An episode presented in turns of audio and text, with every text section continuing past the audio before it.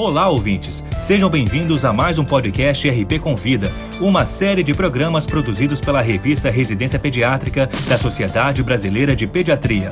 Semanalmente, um tema diferente de interesse dos médicos e demais profissionais de saúde é abordado por especialistas convidados.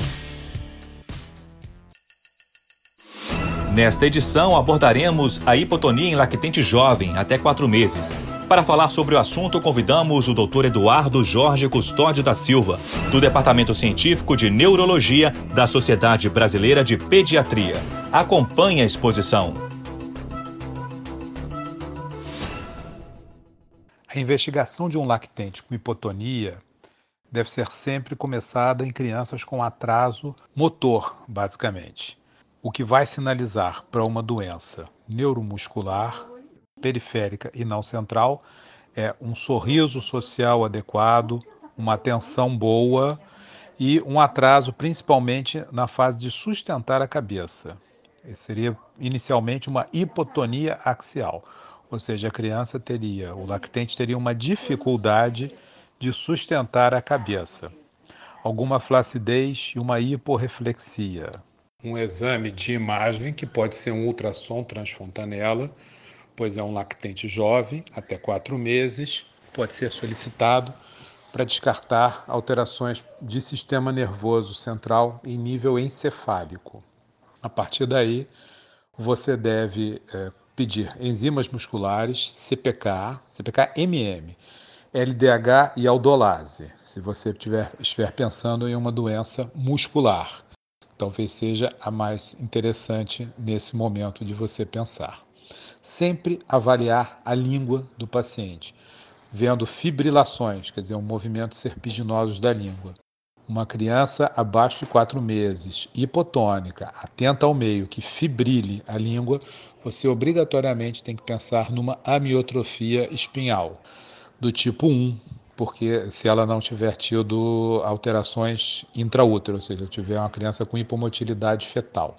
Sinais como artrogripose, quer dizer, posturas viciosas por pouca movimentação fetal sempre vão sugerir alterações de neurônio anterior, de ponta anterior da medula, a amiotrofia espinhal.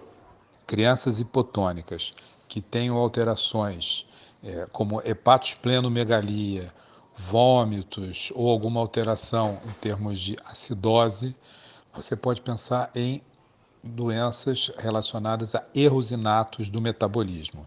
Então, uma boa triagem de erros inatos do metabolismo é fundamental e necessária. E aí, dosar também ácido lático e amônia.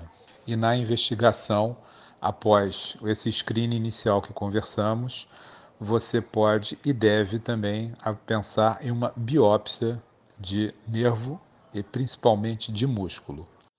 A eletroneuromiografia em pacientes pequenos lactentes até quatro meses é extremamente difícil de ser realizada. Não terá a, a ajuda do paciente, a questão voluntária motora, e você vai fazê-la apenas se você estiver pensando muito em doenças de nervo periférico, pois você conseguirá ver velocidade de condução. E é um exame de difícil realização nessa faixa etária.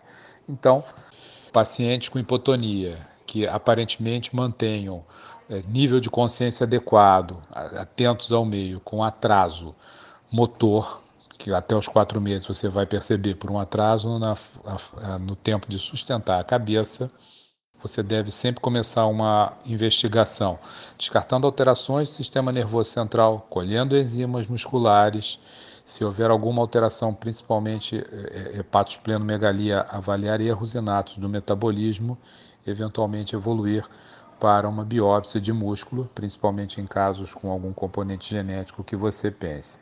Guardando, eletroneuromiografia é um exame difícil de você conseguir e de ter resultados conclusivos abaixo dos quatro meses. Muito obrigado. Esse foi o Dr. Eduardo Jorge Custódio da Silva falando sobre hipotonia em lactente jovem, até quatro meses. No nosso próximo programa, abordaremos a primeira parte sobre o protocolo de Spikes. Para ouvir outros podcasts, acesse a página da revista Residência Pediátrica na internet.